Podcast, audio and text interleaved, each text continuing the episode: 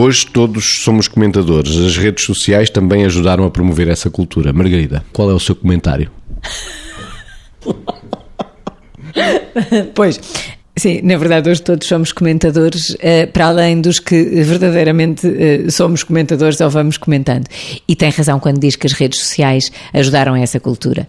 Mas eu acho que as redes sociais ajudaram a abusar dessa cultura. De facto, a opinião é um movimento da liberdade humana. Ou seja, nós temos ideias e, portanto, devemos exprimi-las para usar a comunicação, que é aquilo que nos permite fazer pontos para o outro e fazer pontos para quem temos à nossa volta e tudo mais.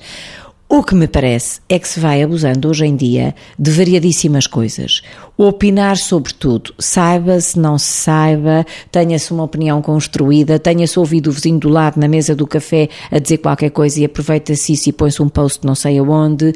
Tiram-se ideias de outros e depois põem-se essas ideias como se fossem do próprio. Portanto, eu acho que hoje há algum risco do excesso de opiniões e um deles, por exemplo, é uma coisa que tem a ver com, eh, em termos de caráter, com um, com coisas que não soam nem sabem bem, nomeadamente os plágios. Eu agora aproveito para partilhar isto. Outro dia ouvi uma conversa de alguém que dizia assim: Ah, eu costumo pôr algumas frases de outras pessoas, até tuas, mas não é preciso pôr o autor, pois não a minha reação foi: nós não precisamos de pôr o autor quando não o sabemos, e nessa altura assumimos ser de um autor desconhecido. Agora, uma frase que é de um autor desconhecido, ou que nós até sabemos quem é, mas como lhe achamos graça, evidenciá-la como sendo nossa, não me parece que seja opinião. A isso eu chamo outras coisas.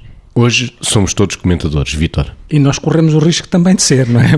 Portanto, vamos, vamos humildemente aqui colocar-nos a comentar esta questão dos comentários. Uh, há uma coisa que parece importante, que é nós tentarmos uh, comentar de forma fundamentada os temas que nos possam lançar, não é? No, nós todos, não é?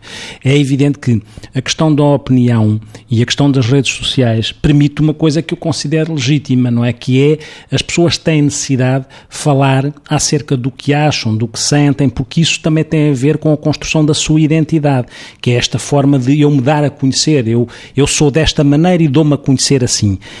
É claro que se as personalidades, a estrutura de personalidade de algumas pessoas for mais arrevesada, o que é que passa a expressão que não existe personalidades arrevesadas, mas, mas acho que dá para perceber, muitas vezes a opinião traduz ou pode traduzir essa questão. A opinião pode ser uma forma de nos ligarmos, como pode ser uma forma de nos provocarmos, como pode ser uma forma de mostrarmos a nossa zanga, como pode ser uma forma de nos exibirmos. Mas isto não tem a ver com a opinião em si, tem a ver com aquilo que a opinião traduz acerca da personalidade daquela pessoa.